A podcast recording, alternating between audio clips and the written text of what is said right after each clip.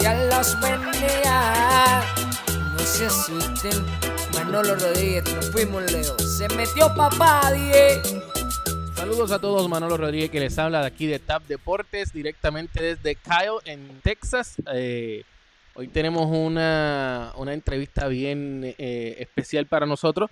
Tenemos uno de los peloteros jóvenes del béisbol de las grandes ligas. Eh, tiene por ahí mucha información que nos va a estar brindando y para eso también tenemos a nuestro compañero Eddie Delgado. Saludos, Eddie, ¿cómo te encuentras? Saludos Manolo, saludos a ti y saludos a toda la gente que nos escucha, que oye, día tras día están con nosotros acá en la cuarentena deportiva y como tú bien dijiste, tenemos una joven promesa, un brazo boricua, que yo, oye, les aseguro que va a dar de mucho, mucho de qué hablar este año y por los años que vienen.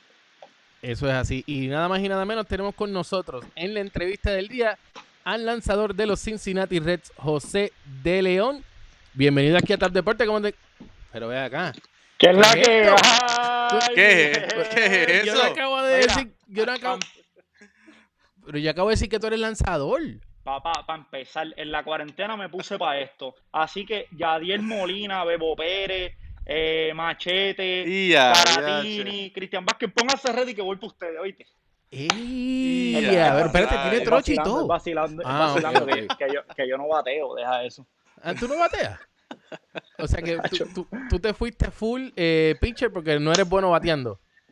De hecho, cuando empezaron a tirar los, esos pitchers, empezaron a tirar más de 90. Yo, yo dije, hey, yo prefiero dar los bolazos a que me los den a mí. Está buena esa, está buena. Es buena. Oye, vamos a comenzar con esto de la cuarentena deportiva. Primero que todo, gracias.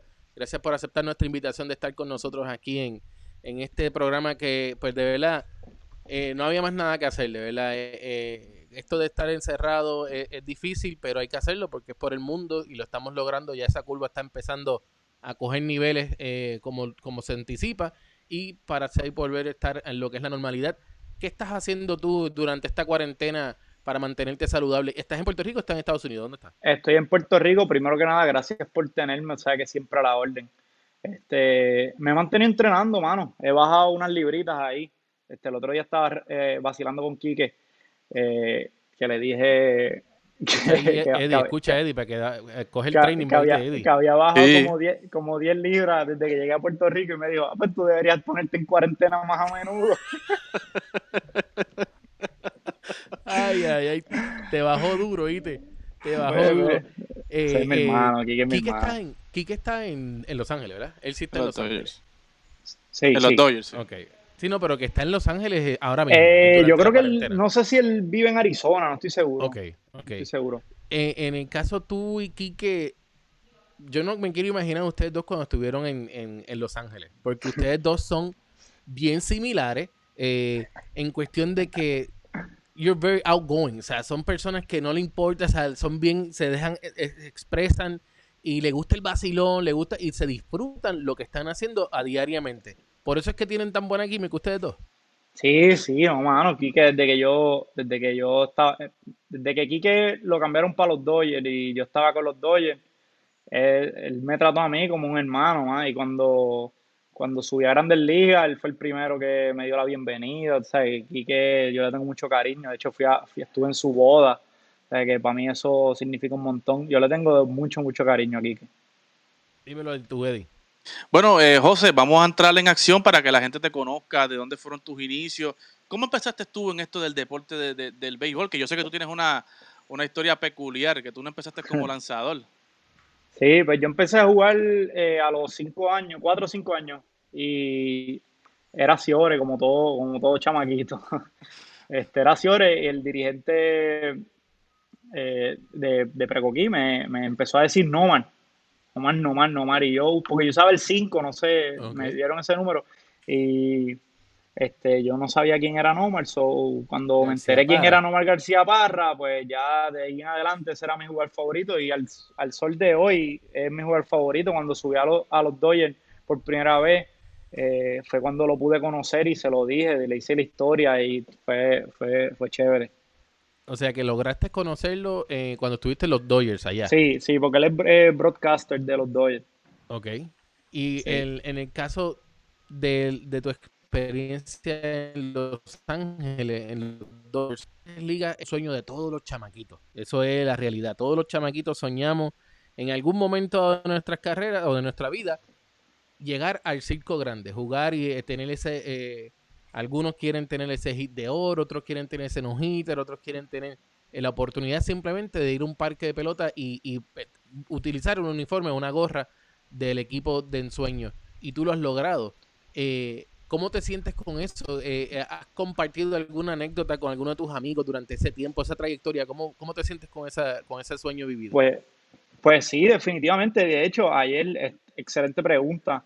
Ayer mismo estaba en una entrevista hablando de eso, y que, yo dije que, mira, el sueño mío era jugar Grandes Ligas, llegar a Grandes Ligas. Que no a mí, yo, yo pude haber tirado en ese juego que me hubieran hecho 15 carreras en el primer inning y me sacaran y yo hubiera estado igual de feliz porque cumplí mi sueño, pero obviamente eh, la, tuve el privilegio de que de que pues me fue bien ese primer juego, o sea que es aún más regocijante, mano, la, la, experiencia. Este, pero definitivamente es el sueño que yo siempre tuve de chamaco y que, se me diera y que lo, que pueda seguir haciéndolo mientras, mientras papá Dios me dé salud, pues es una bendición. Eddie. José, eh, si nos puedes contar cómo fue esa transición de ser campo corto en, pequeñas ligas allá en Puerto Rico. ¿Cómo fue esa, transición a lanzador? Pues yo empecé a pichar no, no mucho después, o sea, como a los ocho años empecé a pichar y jugaba todas las posiciones, en verdad cachaba, eh, cacheo ahora, como ya vieron en la, en, como empecé la entrevista. No, no, no este, este, hombre es este, polifacético. Pobre este, Molina. jugaba, en verdad jugaba todas las posiciones y eh, a los 12 años ya me empecé a como a separar el picheo con el bateo. Ya empecé como que me estaba dando cuenta que dominaba más en el lado ofensivo, eh, defensivo, o sea, pichando que, bateando. Y a los 13 años, cuando empecé a jugar en el parque grande, las medidas grandes, mi papá me dijo que no pichara más nada, que no podía pichar más nada. Primero porque no tiraba un strike, hacía demasiado esfuerzo, el cuerpo mío no estaba desarrollado, yo siempre he sido como un late bloomer eh, que me desarrolló tarde y el cuerpo mío no está desarrollado, como que me daban demasiado trabajo las medidas grandes del parque. Entonces pues, me, mantuvo como tercera base, primera base, jugaba primera bien. Este, pero mano, nunca batié. Eh, papi, papi, si ve esta entrevista va a decir que sí bateaba, porque sé que los papás siempre dicen que bateaba. Te, claro, Con los, te ven con el corazón. no, pero eh, empecé, eh, cuando empezaron a tirar duro, como dije, ya dije como que, mira, no, en verdad, eh, como que no me gusta tanto enfrentarme, batear, qué sé yo, y fui a un campamento de Carlos Baelga en Salinas, que ahí, había que hacerlo todo, todo el mundo tenía que hacer todas las posiciones y me pusieron a pichar otra vez. Yo no pichaba, eso fue, yo tenía 17 años, yo no pichaba desde los 13. Wow. O sea que ya el cuerpo estaba desarrollado, y cuando empecé a pichar, empecé a tirar súper duro. Los coaches dijeron, espérate, ¿y este tipo? Y cuando llegué a la doble juvenil otra vez a jugar, le dije, mira, yo quiero pichar. Y ellos, en serio, me pusieron, me tiraron un bullpen y dijeron, espérate, espérate. Y de ahí en adelante abría todos los sábados el primer juego. O sea, eh, eh, importante, ¿verdad? Que aunque en un momento dado no, dijiste, ok, o sea, fracasaste en cuestión, digo, no fracasaste del, todo, me, me, explico que no fue lo que tú esperabas, no llegaron a, a tus expectativas en ser eh, ofensivo, pero dijiste, espérate, tú sabes qué, yo creo que de otra manera, o sea, cómo haces ese switch, cómo uno se reinventa y te reinventaste en, la posición de lanzador, o sea, never, o sea, never settle, no te quites y seguir para adelante, esa es la mentalidad que hay que tener eh, hoy día. Eh, fuera de lo que es el béisbol, eh, vamos a estar entrando, obviamente, queremos tocar muchos temas del béisbol, pero yo también quiero tocar un poquito el tema de José de León, el ser humano. José de León a través de las redes sociales, como dije ahorita, eres bien outspoken.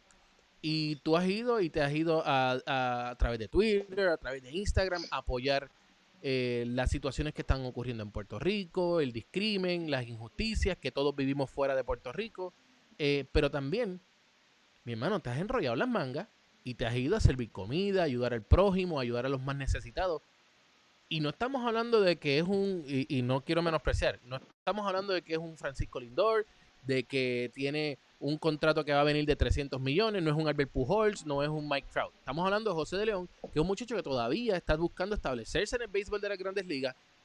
Pero mi hermano, no importa lo que sea, estás ayudando al pueblo de Puerto Rico. ¿Cómo tú te sientes cuando te da esa oportunidad de poder brindarle al prójimo? Así mismo es, mano. Y es que, es que uno es ser humano antes que otra cosa. Y la forma que me criaron a mí, yo no, esa, esa es la forma que yo soy. Yo no puedo disfrazar esa persona quien yo soy, ¿me entiendes? Ese, ese, ese José de León que ustedes ven en las redes, ese, ese soy yo. Yo soy así, transparente. Sin filtro, ahí vamos. Este, sí, sí. Eh, una cosa que, que, que disfrazo un poquito es que yo hablo bastante malo en la vida real, pero obviamente en las redes sociales no voy a estar hablando malo porque hay niños que nos escuchan y obviamente eh, Claro. hay que dar un ejemplo. Pero a mí siempre me ha gustado ayudar, siempre me ha gustado ayudar y eso es algo que creo que ese gen lo saqué de mis abuelos. Mis dos abuelos eran gente bien, bien querida en sus pueblos, eh, en Isabela y en Florida, Puerto Rico. Y, y eh, mano, eso, eso, eso a mí me llena, porque al final del día, eh, lo que yo haga en el terreno, eso la gente no se va, no se va a acordar de eso. O sea, la gente se va a acordar, se va a acordar cuando busquen en internet las estadísticas, eh, cuánto dinero hizo, eh, cuánto inning pichó, con cuánto equipo estuvo. Tienes que buscar para eso, pero como tú eres como persona, como co- si tú ayudaste a alguien, eso la gente no se lo olvida nunca, ¿me entiendes? Y, y eso es lo que, ese es el legado que yo quiero dejar. Esas son las verdaderas estadísticas que cuentan no solamente eh, para, para. Eh, nosotros, los fanáticos, sino también para el mundo entero, porque como tú bien tú dices, lo van a, a ver- a verificar ahora a través de Instagram y todo eso, ¿verdad? Que se va a estar viendo eh, lo que son las fotos, eh, los videos de YouTube y todo eso, que uno sigue viendo poco a poco a través de lo que es la historia. De verdad, gracias. Gracias por lo que estás haciendo, porque mira, ahora mismo tenemos aquí una foto. Yo no sé si tú estabas cocinando de verdad, pero, pero por lo menos se, se im- impresiona, ¿viste? Aquí con unas No, bandejas. eh, déjame por aquí, tenemos. Ahí te buscaste Eh, un bolazo gratis, ¿viste? Sí, papi, me, me acaban de dar un bolazo y la computadora también. Ahí también. Eh, adiantre. Se fue por ahí. Eh, vemos es aquí de- también ayudando a una persona mayor eh, en una casa constru- llevando alimentos. Esto asumo que es durante María, ¿verdad? Durante María, eso fue en, en Isabela, sí. Este, mano, y, y quiero aprovechar, y quiero aprovechar porque me dio la oportunidad para eso eh, Michael Sauri, que él es dueño del Miramar Food Truck Park. Ok. Eh, yo lo conocí en medio de todo ese revolú de- del huracán y, mano, eh, me ha abierto las puertas siempre y él sabe que, que, que yo he estado ahí para él, siempre que, que él me necesita, yo siempre me, me ofrezco de voluntario para hacer lo que sea. Yo le digo, yo no cocino nada, pero yo sé seguir instrucciones. Entonces, Claro. pues, pues siempre he estado, siempre he estado pendiente a, a lo que, a las cosas que él está haciendo para seguir eh, ayudando. Eh, José, ahora que hablas de, tu- de tus papás, eh, ¿cuán importante ha sido el apoyo de tus papás en tu carrera como pelotero y hasta la- en tu crianza y en tu carrera como pelotero? Mano, e- esencial, yo diría, han sido eh, los pilares de mi, de, de mi formación. Eh, gracias a Dios te- eh, tengo el privilegio de que, de que han estado juntos toda la vida y eh, he crecido en una familia eh, bien unida, bastante grande. Eh, y esas cosas, el amor que uno recibe, eh, eh, eh, o sea, eso ayuda a, a la forma que uno, se, que uno crece. Obviamente, porque una, porque una persona haya crecido en un matrimonio divorciado no significa que tú no tengas el amor. Claro. Pero en mi, en mi caso, eh, tuve el privilegio de que siempre, toda la vida, he tenido a papi y a mami ahí, ¿entiendes? Juntos, este, se quieren mucho. Sí. Y pues es una cosa eh, especial y, y algo que, que- que me gustaría eh, poder este, vivir en algún momento. Sí, no, y que especialmente yo, eh, que te estuve eh, siguiendo, ¿verdad? Y estuve cubriendo a los Tampa Bay Rays en las temporadas pasadas, que ahí fue donde nos conocimos, ¿verdad? Y hemos creado esta relación. Eh, me sorprendió mucho que vi a tu papá en muchos de los juegos allá en Tampa, que te sigue, que está ahí detrás de ti. Y me impresionó mucho, me impresionó, me impresionó mucho y me gustó mucho, ¿verdad? Ese follow-up que te da tu papá, que está ahí y que es bien jovial igualmente. O sea, Sí. ese, ese gen lo sacaste tú también de tu papá. Sí, no, E- ese es el alma de la fiesta, donde quiera que se pare. Sí. Este, y, y papi, eh, en el año que nos conocimos, yo estaba con la cirugía, que yo no estaba ni pichando. Exacto, iban, exacto. Casi, casi siempre que podía iban. Oye, papi, mami, papi, mami, esto es, esto, la gente de Isabela, si hablas con alguno de ellos, te puede que me desmientan. Ajá. Oye, al sol de hoy, ellos se van a los juegos de pequeñas ligas y se sientan en- con sus sillitas a ver los nenes chiquitos jugar. O sea, que no tiene que ver nada conmigo. Ellos son fanáticos del béisbol y les encanta ver eso. Ellos van a los parques de pelota donde quiera. Ellos han ido a ver a primos míos a, a, a Now desde Isabela a verlos jugar. Oye, esos son fanáticos. De verdad que sí. Oye, eh, José, vamos a ir a, a- a ese año del draft tuyo, el 2013. Te draftean en, en la ronda número 24 el equipo de, de los Dodgers de Los Ángeles. Eh, si nos pudieras remontar a ese día, ¿cómo fue que te pasó? ¿Cómo, cómo fue esa llamada? ¿Cuál fue la reacción tuya?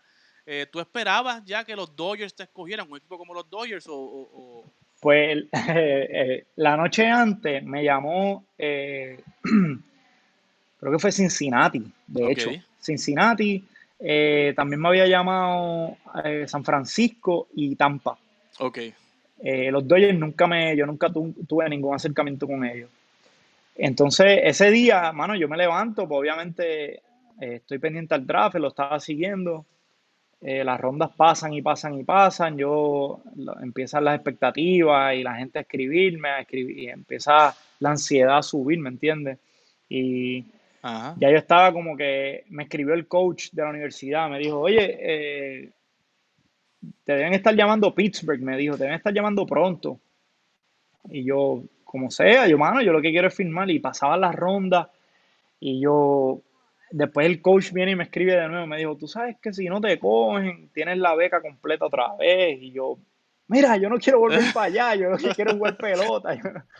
Lo que quieres es cumplir Entonces- tu sueño. Claro, entonces me pongo a, sigo el draft y recuerdo en la ronda 23, el 20, sí, 23, Ajá. este, creo que fue eh, los Cardinals cogieron a, a un Ponce de León. Y entonces, como ellos dicen los apellidos primero, no sé si, no recuerdo bien la ronda, pero fue antes que yo, obviamente, y dijeron eh, los Cardenales de San. Luis, eh, reco- eh, they picked, porque ya, ya esto yo estaba como que lo, lo tenía puesto por, por- porque, por cumplir, ¿me entiendes? No estaba prestando atención. Y cuando dicen eh, Ponce de León, que yo escucho de León, yo me, me oye, se me subieron, oye, la adrenalina. El ánimo y cuando- todo. Cuando vi el nombre, no era yo, mano, eso fue Eh. un bal, bal de agua fría. Y de- fue una señal como que para que estuviera Molina. pendiente, para que estuviera Eh. pendiente, porque entonces en la próxima ronda, o un par de rondas después, no recuerdo bien, ahí fue que los Dodgers este, me escogieron y yo, yo me quedé frisado de momento, salí, ya papi y mami se, se habían ido para los cuartos, eh, papi estaba bañándose, yo creo que yo toqué la puerta, papi, papi, me cogieron los Dodgers, me cogieron los Dodgers.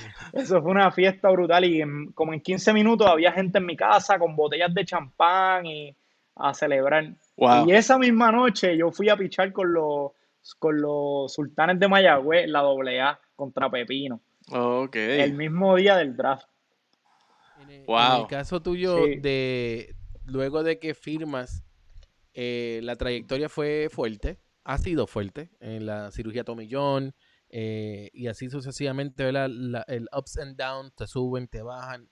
Es fácil uno mantenerse enfocado cuando sucede eso de que te suben, te bajan, porque, oye, a mí me llegan los emails y yo, yo veo que subieron aquel, que lo bajaron, que lo subieron, que lo bajaron, y yo digo, mano, cuando en el caso de los Dodgers, cuando me llegaban los emails que eran los tuyos, que José de León lo suben, José de León lo bajan.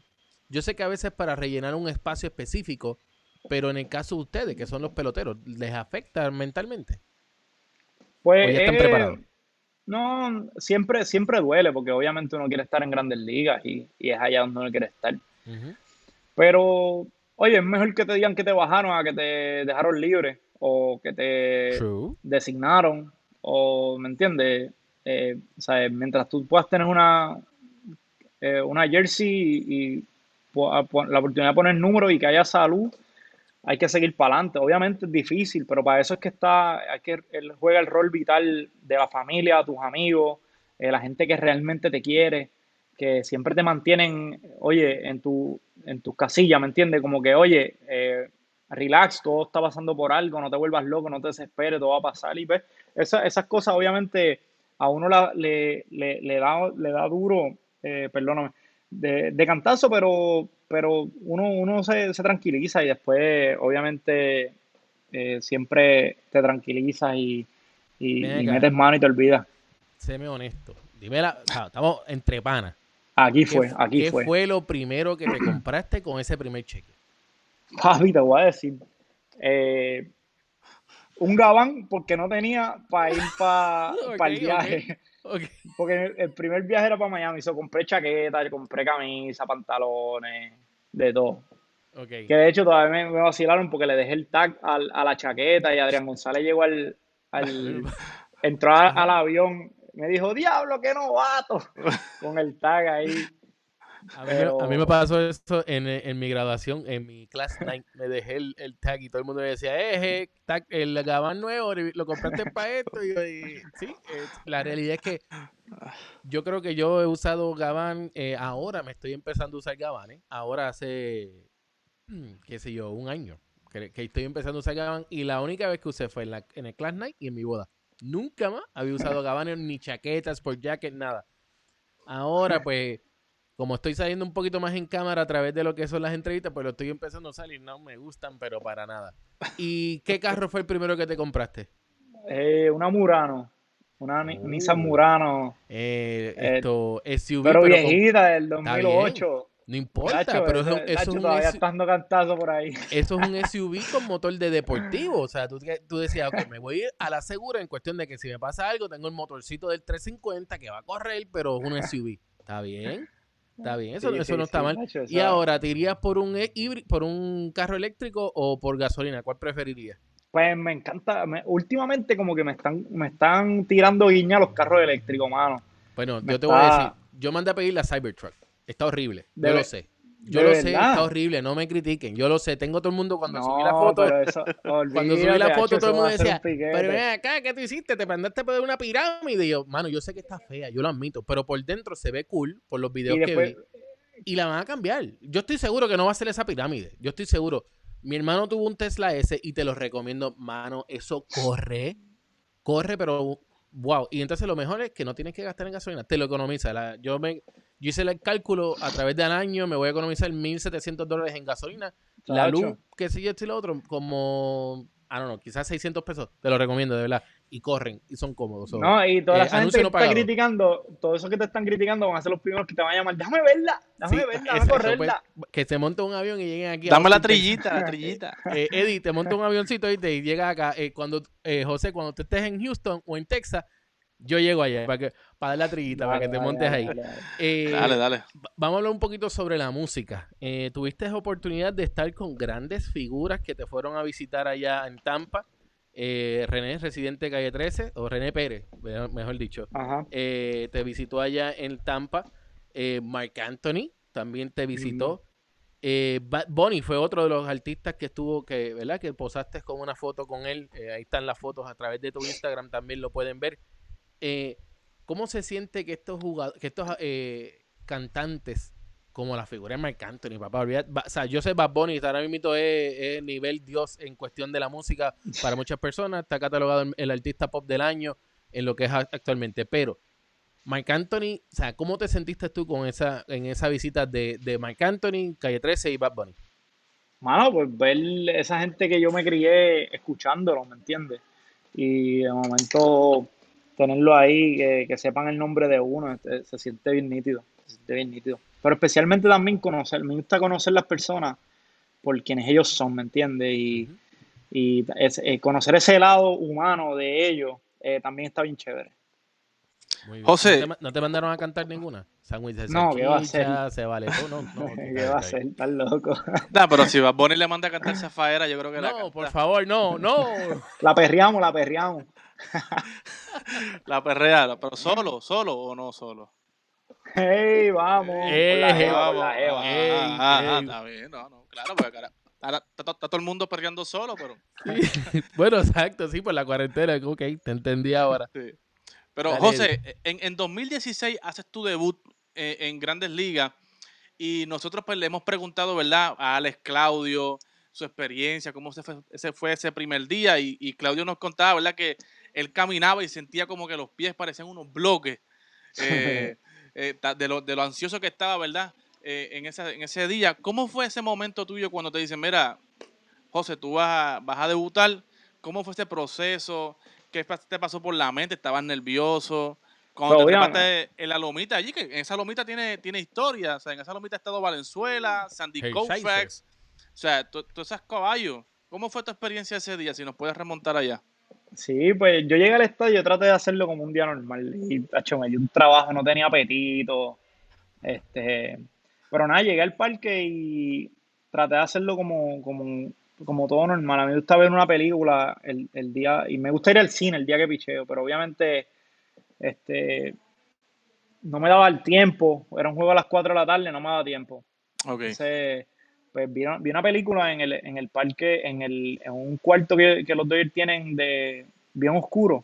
Vi la película ahí, pero de hecho no podía parar de pensar en el juego, mano. Y me la quité y nada, me fui a hacer, hacer la, la rutina calentar y lo que sí me dio, me dio mucho más trabajo enfocarme en, el, en, la, en el juego, como que cuando estaba calentando, como que enfocarme me dio trabajo, porque yo salgo y, en AAA yo salía y no había fanático, no había nada, y yo me sentaba en la línea y meditaba y ya estaba enfocado. Claro. Pero ahí en Dodger Stadium yo salgo, ya en el parque había más de 25 mil personas, la pantalla gigante con música y como que espérate, ¿qué está pasando aquí? Entonces empiezo a hacer mi calentamiento y de momento yo sé cuando, cuando tú estás haciendo algo, tú sabes que te están mirando. Que alguien, claro. Pero, pero ahí había 25 mil personas, seguramente un, montón de gente mirándome. Pero yo sentí que alguien específico me estaba mirando. Y cuando miro para atrás, era mi hermano. Okay. Él bajó, pero se quedó callado porque, oye, respetando mi, mi rutina, se quedó en la, en la verja así, no dijo nada. De hecho, yo, yo con mi rutina soy bien estricto. Oye, yo no pude, yo dejé de hacer lo que estaba haciendo, corrí a la verja, le di un abrazo, le dije, más, lo hicimos. Llegamos a Grandes Ligas y me fui. Oye, yo después, después del juego, yo lo contaba al otro día y hecho llorando. No, pero este, imagínate. Es una, una, experiencia única. Y eso, como que, como que ese momento me, como que yo dije, espérate, esto estoy cumpliendo mi sueño, yo no tengo que estar nervioso a tirar strike ya. Cacho, en ese bullpen, brother, no tiraba un strike, brother. En el bullpen calentando y el cambio bien malo y yo, diablo, aquí fue. Entonces empieza el juego. Primer picheo, por poco la tiro contra el backstop, bien, bien alto. El segundo picheo alto, tercer picheo contra el piso, empecé 3 y 0. Yo me salí, yo, espérate, ¿qué está pasando? Tira strike por ahí.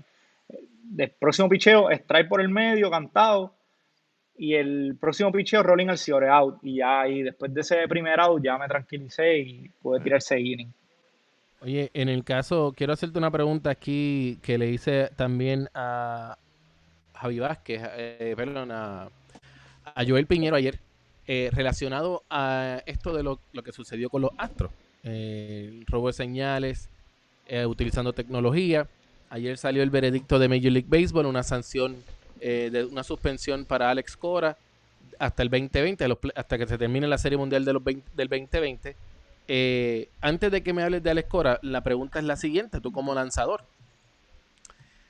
Te toca enfrentar a uno de los bateadores de los Astros, que se alega que tú, que ese bateador se escucharon el can, los drones y te la sacó.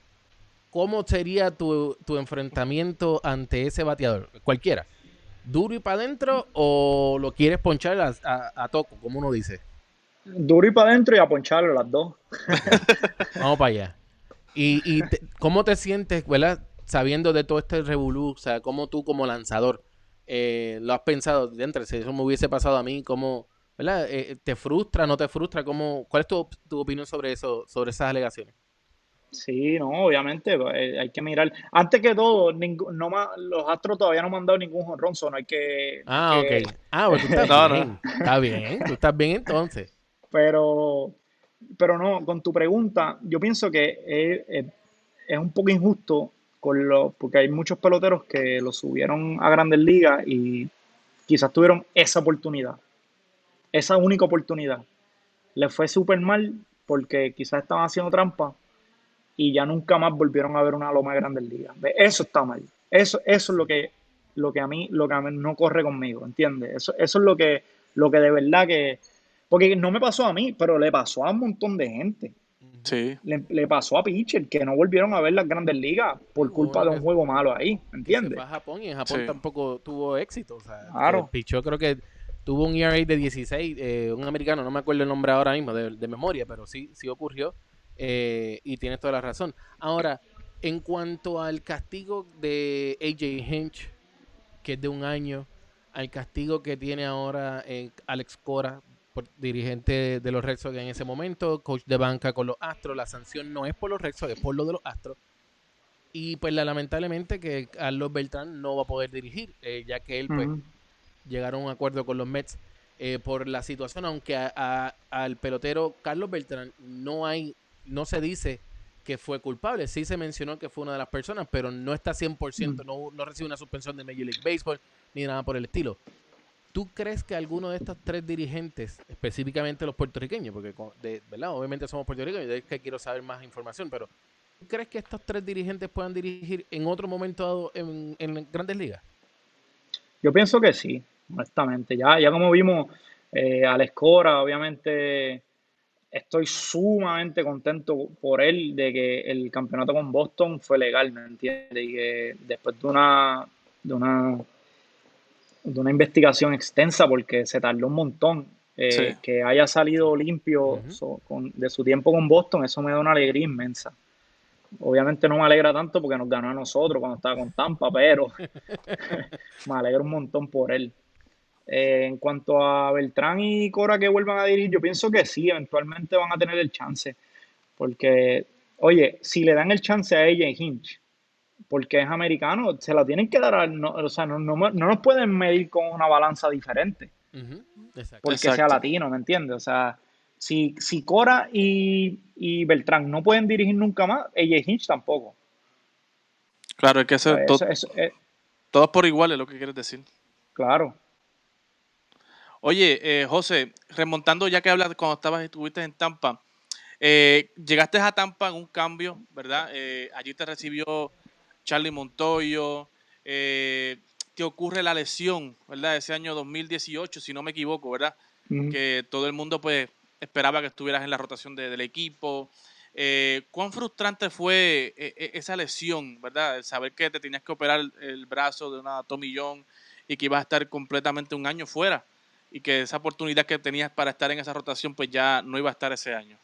Sí, o no, fue, fue triste al principio, pero eh, como, como siempre digo, es como una bendición este, oculta, porque tuve la oportunidad de, aprender un montón sobre mí, aprender un montón viendo juegos de pelota todos los días en el parque, este, estando en el clubhouse, eh, hice un montón de amistades que obviamente son para siempre, como Carlos Gómez, William este, ¿sabes? Que, que a mí me gusta ver las cosas positivas, entre todo lo malo sacar algo positivo y pues eso fue, obviamente fue, fue un bad trip que no pudiera pichar ese año, pero, pero no la pasé mal.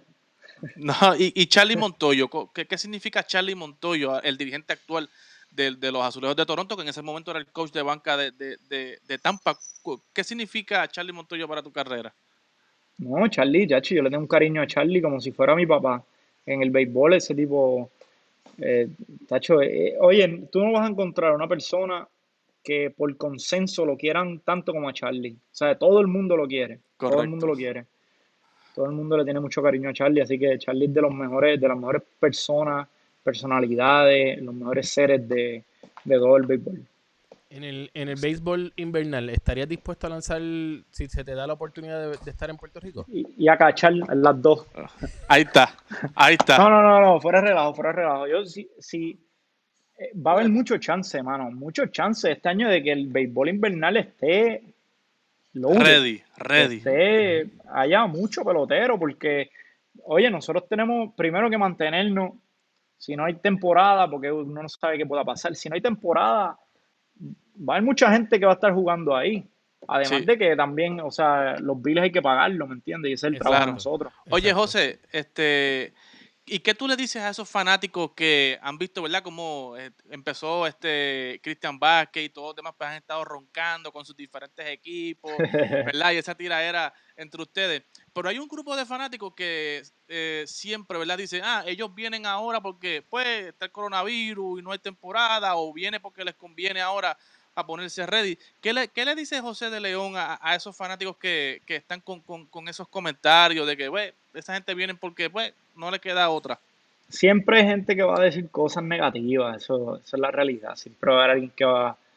Ey, los troles de, la fe- de, la, de las redes sociales están activos, papá. Eso siempre va a haber gente que por llevar la contraria van a decir, aunque tú te encuentres, tú- los mismos que hablan, tú te los encuentras de frente en Plaza Las Américas y no se atreven a decirte eso. ¿Sabes? Pues Para eso se, se esconden detrás de una cámara para poder hablar, pues entonces eso no, no tiene ningún tipo de valor. O sea, a ustedes no les afecta esos comentarios. No, para nada, porque se- uno se queda callado y eh, cuando llegue la temporada, si juega uno, juegan todos, es ganancia, mano. Y, y si no juega ninguno, también es ganancia. Oye, apoya el, apoya el, el, de- el béisbol de aquí. Si, si ahora mismo está jugando Manuel Rivera, que va a ser Grandes Ligas en unos años, o, el, o este año, quién, quién sabe si juega Grandes Ligas, ¿me entiendes? Eh, cuando, cuando Bebo Pérez jugaba también, todavía no era, no era, no era lo que él era, lo que, lo que él es ahora, ¿entiendes? Que, que a- aquí en Puerto Rico siempre han jugado grandes ligas. Yo, yo Que, no, que, que, que ahora no jueguen superestrellas, pues obviamente el béisbol ha cambiado. Sí, los permisos, Pero los millones que se pagaban antes no es el mismo millón que le pagaban a, a Rubén Sierra cuando le daban el permiso para participar con los senadores de San Juan o con Santurce, con el equipo que ha estado. Eh, Claro. No son los mismos millones. O sea, estamos hablando ahora de que hay muchos billetes invertidos en los peloteros. sí, no, y la regla de fatiga y todo eso. Que- Claro, Para no, mí es uno- distinto, es distinto. una de las cosas que yo le atribuyo mucho al éxito que ha tenido Javier Báez en, en el Madero es cuando vino a Puerto Rico. John Madden lo mandó a Puerto Rico a jugar, lo vino a visitar y, mano, de ahí él despintó. O sea, él siguió por ir para Ujú. abajo y, y lució con lo que ha lucido a través del béisbol de la Grande Liga. Así que definitivamente hay que dársela. Eh, en cuanto a, a Puerto Rico, eh, el Clásico Mundial, eh, ¿estás listo? ¿Te estás Sí. preparando para eso? Claro, Tú sabes claro, que 100%. de- Ya el hombre está de ready, Puerto- está con los colorcitos blanco y rojo, ya, papá. este No, ya tiene ready. los espejuelos rojos de los Reds. Ya, ya lo tiene, ya te tienen, eh, mira, va, set, set, set, set. Eh, con el equipo de Puerto Rico hubo un momento dado que se hablaba de que los pitchers eh, era la debilidad más grande que tenía el equipo de Puerto Rico, pero eso quedó demostrado que no fue así. Este año hay varios lanzadores americanos que podrían representar a Puerto Rico. Eh, ¿Estarías tú a- a- apoyando esa decisión de tener lanzadores americanos por Puerto Rico?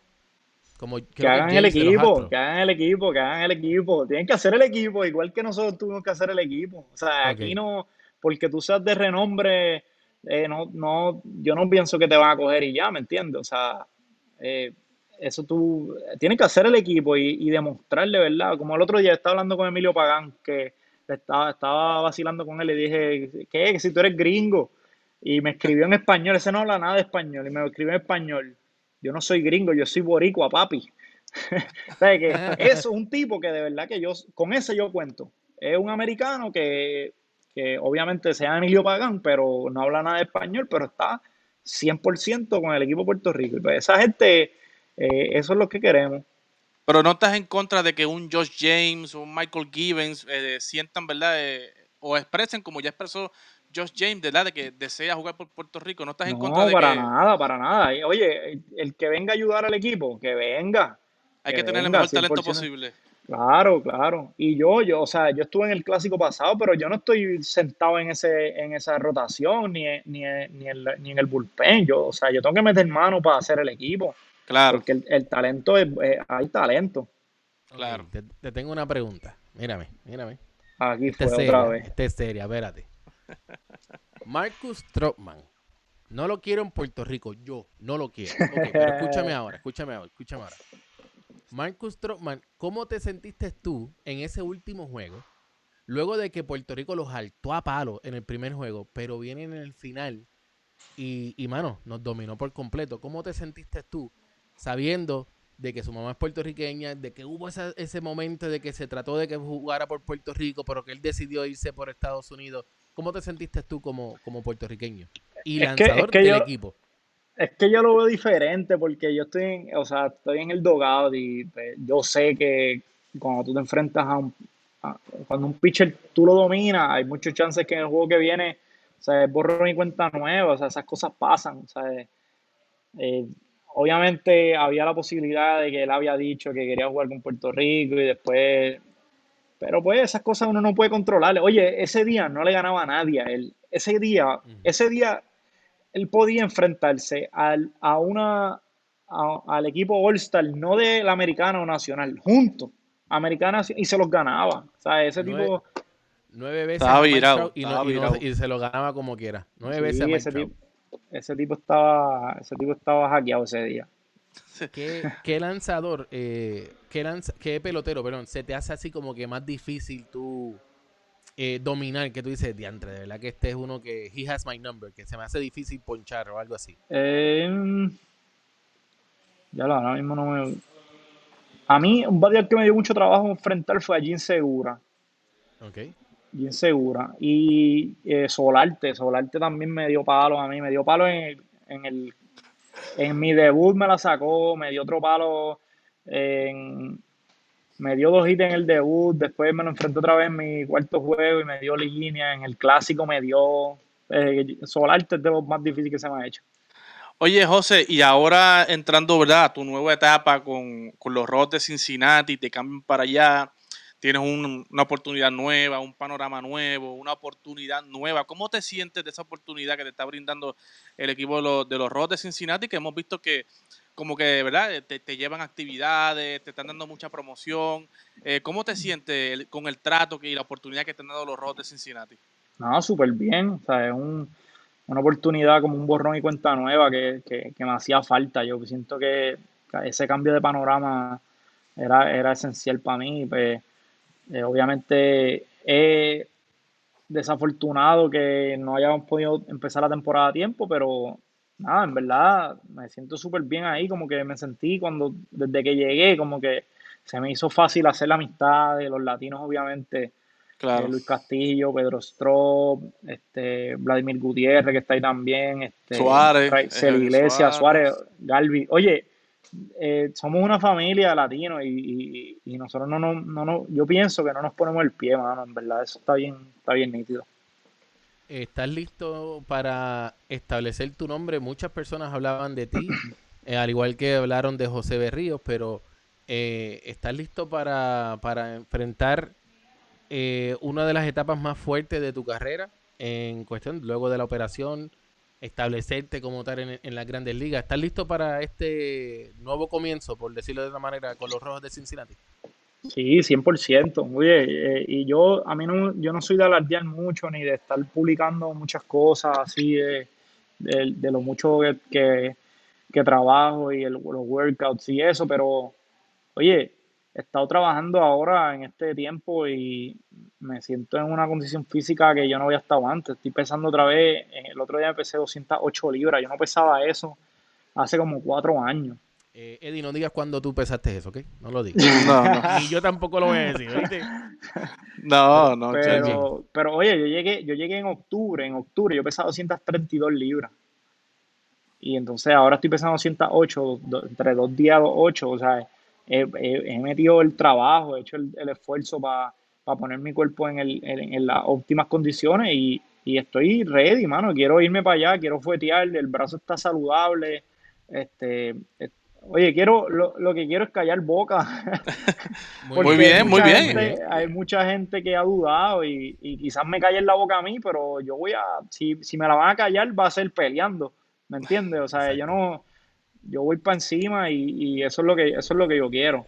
Eh, curioso, como has bajado tantas libras, estamos en la cuarentena, aquí que te dice que vas a tener que estar a cuarenta- en cuarentena más tiempo. ¿Qué estás comiendo entonces? Agua. No, que va a ser, Y estoy no, comiendo bien, que no. estoy comiendo súper Ah, ¿de bien. verdad? Pero Estoy estás haciendo más súper bien, ejercicio. comiendo de todo. Estoy entrenando, entrenando bien, entrenando bien. Y poniendo el- el bebiendo brazo- mucha agua. En el- con Mucha el agua. brazo, ¿lo tratas de una manera distinta luego de la operación o tú te sientes que No, está como ya. antes ya? Tacho, ese brazo está a cero millas, brother, pidiendo, todavía no le ha llegado ni el cambio a filtro. Ah, bueno, está buena esa. Eh, sí. Oye, José. debe- Ajá, de- dale, Eddie, dale. Un último mensaje, siempre me gusta culminar que, que, ¿verdad? que estos muchachos que están ya en grandes ligas eh, le den un consejo, un mensaje a estos muchachos que vienen de abajo, que los ven ahora, que quieren, ¿verdad? Quieren llegar a ser el José de León, quieren llegar a ese sueño que, que José de León ya alcanzó, ¿verdad? Llegar a la grandes ligas, ahora está ese momento de establecerse. ¿Cuál es el mensaje que le da y el consejo que le da José de León a todos esos muchachos que están ahora empezando a encaminarse en este eh, eh, camino de- del béisbol? Mano, eh, que yo, yo pienso que es bien importante que, que uno siempre sea uno mismo, porque a veces uno trata de, por ejemplo, a- en estos días que las redes sociales tú ves mucha, mucha gente que con vidas perfectas, tipo, como Sí. que tú, tú ves todo perfección en las redes sociales, eso es mentira, o sea, sé tú, sé, o sea, no trates de imitar a nadie eh, porque se vea que la vida es perfecta, ni nada de eso, simplemente sé tú, haz lo que te, lo que tu corazón te diga, sé una persona de bien, este, eh, entrena, si eres, si, no todo el mundo va a tener la oportunidad de jugar pelota o jugar baloncesto o lo que sea, pero todo el mundo tiene la oportunidad de ser una persona buena este, Claro. y, y educada, y entonces eh, tú puedes tratar a todo el mundo bien, que eso es lo que, lo que yo digo. El otro día me preguntaron eh, que había gente que, que criticaban que lo- las figuras públicas eh, estuvieran posteando cosas de las ayudas que dan, lo que hablamos ahorita. Y, mano, y la contestación mía fue bien sensata. Yo, yo les dije que nosotros tenemos una plataforma que nos mira mucha gente, y quizás a mí me sigue un chamaquito que está en noveno o décimo grado y que va a ser el próximo Carlos Correa, que le van a dar muchos millones de pesos, que va a tener mucho poder y quizás él desde ahora me está viendo y dice, oye, este chamaco está haciendo esto, está ayudando a la gente, está, o sea, eh, Yep. y quizás él cuando llegue su momento va a decir, espérate, esto es lo que me toca hacer a mí. O sea, que por eso es que nosotros hacemos, eh, posteamos las cosas, aunque muchas de las cosas obviamente se- nos Pero- quedamos con ellas, pero todo sale del corazón. Eso es lo que iba a decir. Todo sale del corazón y ahora es la verdad. Bueno, a veces cuando uno, yo, nosotros a veces hemos hecho varias cosas a través de Tap Deportes con la fundación de Yadier Molina, Survita eh, Ministries y de Tap Deportes per se. Eh, Eddie por su parte, nosotros em, eh, viajamos a María y nosotros lo hacemos porque la realidad de la cosa es que queremos que la gente vea que no solamente, no solamente es el deporte, sino también hay que, hay que brindar porque está estas personas, nosotros nos llegan muchos DM, muchos inbox, muchos mensajes de email de personas que quieren trabajar, que cómo se puede hacer y nosotros los ayudamos. Pero la realidad de la cosa es que lo más importante es que tú seas tú, como tú bien dijiste ahí. Tú seas tú y, y que seas transparente con las personas. Eh, eso es lo más importante y por eso es que estás teniendo tanto éxito en la vida y Dios lo premia. Dios lo premia de esa manera.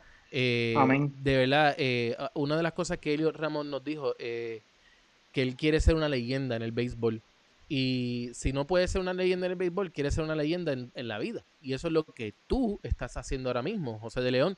Eh, está haciendo, empezando a escribir esos primeros capítulos de su leyenda, de su libro, del libro de la vida, porque en la vida es que Exacto. las estadísticas, como bien tú dijiste, esa es una cosa, esa la vamos a poder ver en Baseball References el resto de la vida y en MLB.com.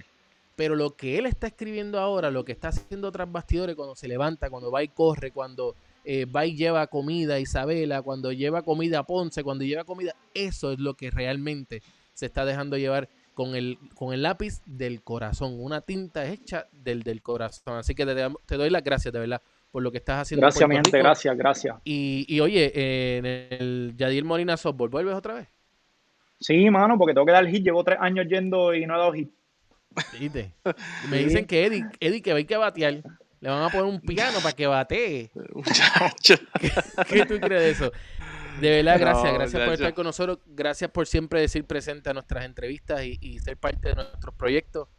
Eh, para nosotros es una, una bendición tenerte eh, ¿verdad? En, en el grupo de amistades de TAP Deportes. eh, y esta es tu casa, lo que necesites cuando quieras, esta es tu casa. Gracias, igual a ustedes, mano. Bueno, mi gente, mañana tenemos a Filiberto Rivera en lo que es la cuarentena deportiva. El sábado seguimos con la cuarentena deportiva. El domingo, eh, por ahora, tenemos una sorpresa, ¿no? lo más probable. Así que bien pendiente a eso. Eh, y va a ser antes de The Last Dance, porque The Last Dance hay que verlo, obligado. O sea, Claro, no hay claro, madre que me haga a mí ponerme una cámara cuando estoy, cuando es la hora de The Last Dance. No hay, no hay manera en el mundo. Así que gracias, José. Gracias a ustedes por estar con nosotros. Bendiciones a todos. Saluditos por allá, Eddie. Unas últimas palabritas. Bueno, no, eh, siempre darle las gracias a José. José siempre ha sido bien abierto, bien dispuesto con nosotros desde que ha estado acá en Tampa. Ahora se nos fue lejito para allá, eh, para Cincinnati, y se nos fue de la Liga Americana.